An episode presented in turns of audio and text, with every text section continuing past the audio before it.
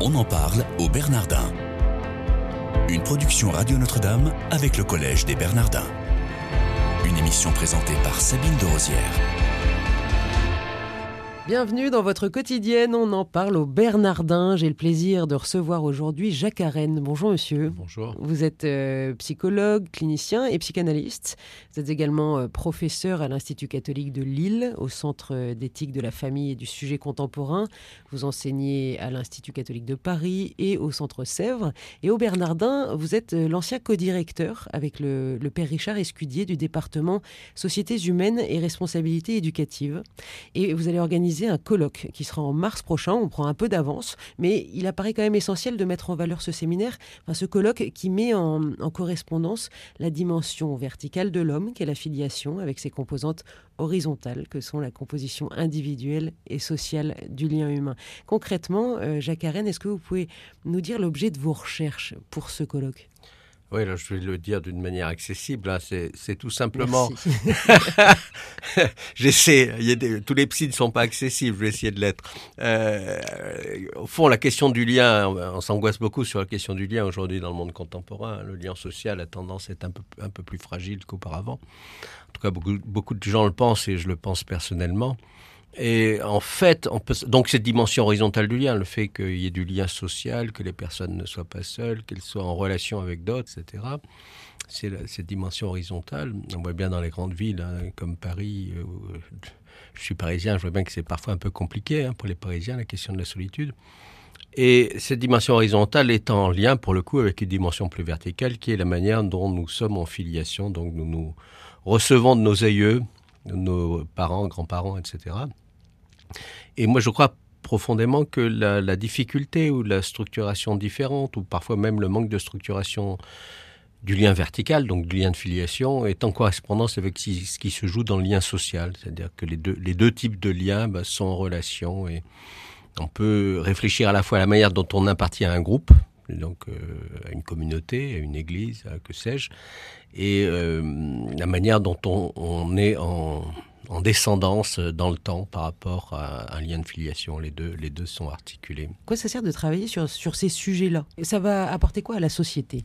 Que je on a toujours le propos, au fond, de prendre des sujets d'études hein, et de recherche qui sont en lien avec justement des questions utiles à la société. Donc c'est pas uniquement une prise de tête euh, d'intellectuel, mais euh, c'est essayer de voir au fond quelles sont les conditions qui permettent d'être reliés encore aujourd'hui. Hein. Qu'est-ce qui fait que les gens sont plus fragiles quant au lien?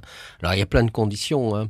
Il y a des conditions évidemment juridiques, hein, les, il y a des changements dans les lois familiales par exemple, mais il y a des questions aussi qu'on appelle anthropologiques, c'est la conception de l'humain, des questions plus psychologiques, hein, qu'est-ce que ça veut dire être fils ou fille aujourd'hui, comment on se reçoit de ses parents, quel rapport on a avec le passé, est-ce que le rapport avec le passé n'est pas un petit peu à, à réparer ou à soigner? Dans tout ce qui est euh, psychogénéalogie, par voilà. exemple?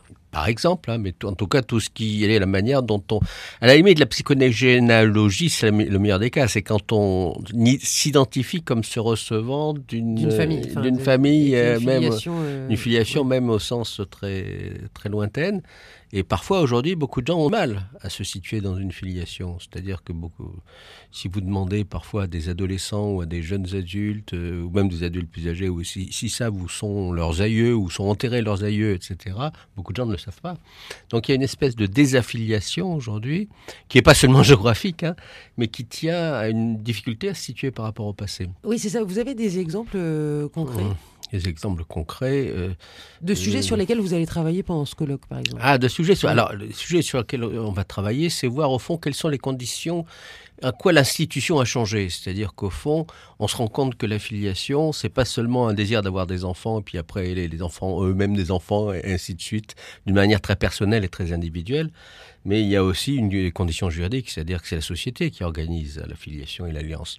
Et on s'aperçoit qu'aujourd'hui, il y a une grande tension entre ce que nous attendrons, nous, en tant qu'individus, hein, nous attendons des choses de la société, ce que la société organise, comme si nous voulions tous, enfin en tout cas une partie d'entre nous, envie de faire fonctionner sa filiation comme il le souhaite. Alors évidemment, ce n'est pas toujours possible. Bon, c'est vrai que depuis trois ans, 3 ans, 10 ans, les, les lois euh, qui évoluent sont, sont quand même mmh. pas évidentes justement quant à la filiation. Euh, les lois familiales évoluent, évoluent beaucoup et pas seulement autour de, de, de ce qu'on a appelé le mariage pour tous, Mais euh, c'est euh, une constante des lois familiales depuis les années 70, justement, de ne pas être constante hein, et d'avoir une forme d'évolution qui, est liée à un grand changement, un grand mouvement dans les familles. Alors ces questions-là, on les a abordées, mais en se disant, au fond, qu'est-ce qui permettrait de faire en sorte que les gens soient plus arrimés à l'institution, soient plus en lien pas seulement avec leur désir personnel, mais avec le fait que la filiation, c'est aussi un fait collectif. Hein, et la société l'organisant, qu'on ne peut pas être toujours dans le désir de quelque chose pour soi-même.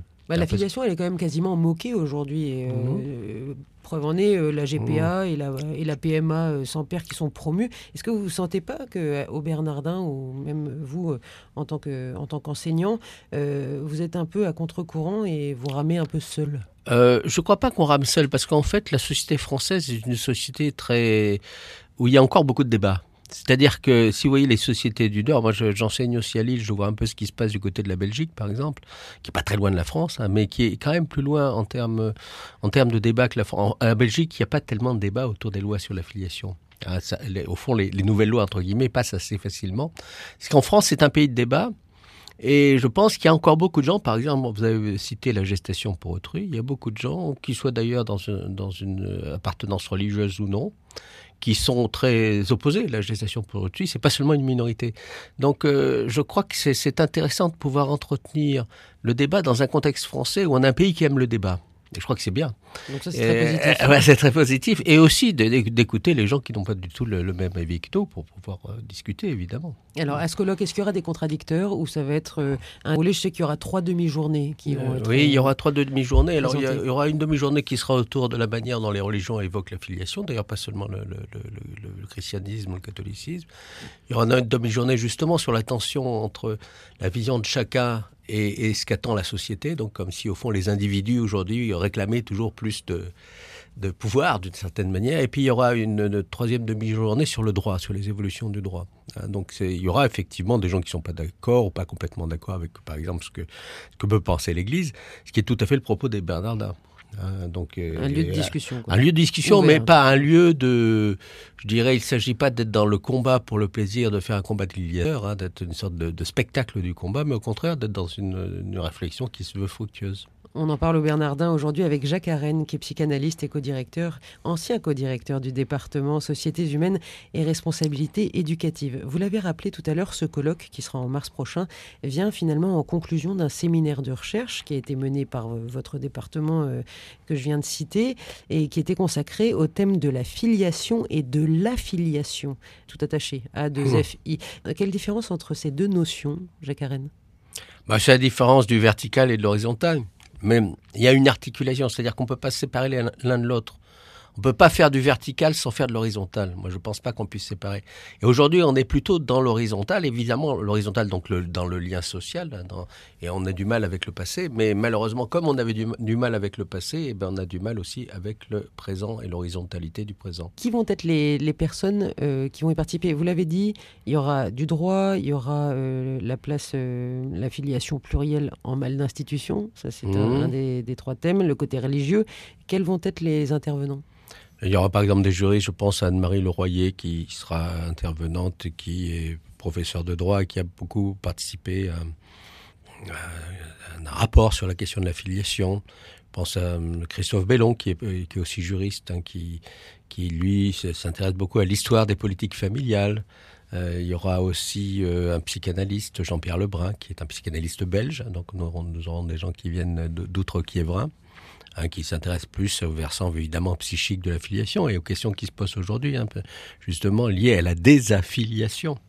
Là, c'est un peu des personnes. Et puis il y aura aussi des, jeunes, euh, des jeunes chercheurs, une jeune doctorante qui, qui fait sa thèse avec, avec moi à Lille, qui viendra parler de la question du genre hein, et des, des une grosse question d'actualité. voilà, donc on est dans, dans un questionnement qui est à la fois des jeunes et des plus âgés, des, des gens plus, plus reconnus et puis euh, assez divers au niveau des disciplines. Mais on ne peut pas aborder un thème comme l'affiliation d'une manière monodisciplinaire. Il faut qu'il y ait un regard qui soit, qui soit divers. Pluridisciplinaire, et c'est vraiment aussi une des spécificités du, Collège des Bernardins qui est... Absolument, c'est presque une, une, demande forte hein, de la part du Collège des Bernardins que les, les, séminaires ne soient pas seulement liés à un seul point de vue.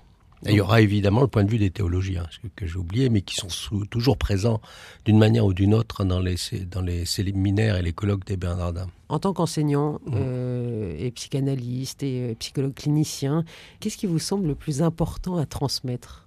je vais peut-être botter en touche. Euh, euh, ce qui me semble le plus important de transmettre, c'est euh, le désir de transmettre justement. C'est-à-dire qu'au fond, on est dans une époque où il y a une usure de la transmission. C'est-à-dire que les gens, beaucoup de parents par exemple, se sentent pas pertinents ont l'impression de ne pas avoir de compétences, pas de qualité, de pas savoir quoi dire à leurs enfants. Une espèce de, de retrait qui est lié à une forme d'angoisse hein, qui est assez présente, mais c'est vrai aussi pour les enseignants, hein, c'est pas seulement les parents. Et donc déjà transmettre le goût de transmettre, je pense que la position subjective de, transmission, c'est quelque chose qui se transmet. Euh, que au fond, euh, au fond, la plupart des gens sont d'accord sur c'est une question de bon sens, savoir ce qu'il faut transmettre. Dans la vie parentale, par exemple, il y, a, un certain nombre de choses qui sont assez claires et de l'ordre du bon sens.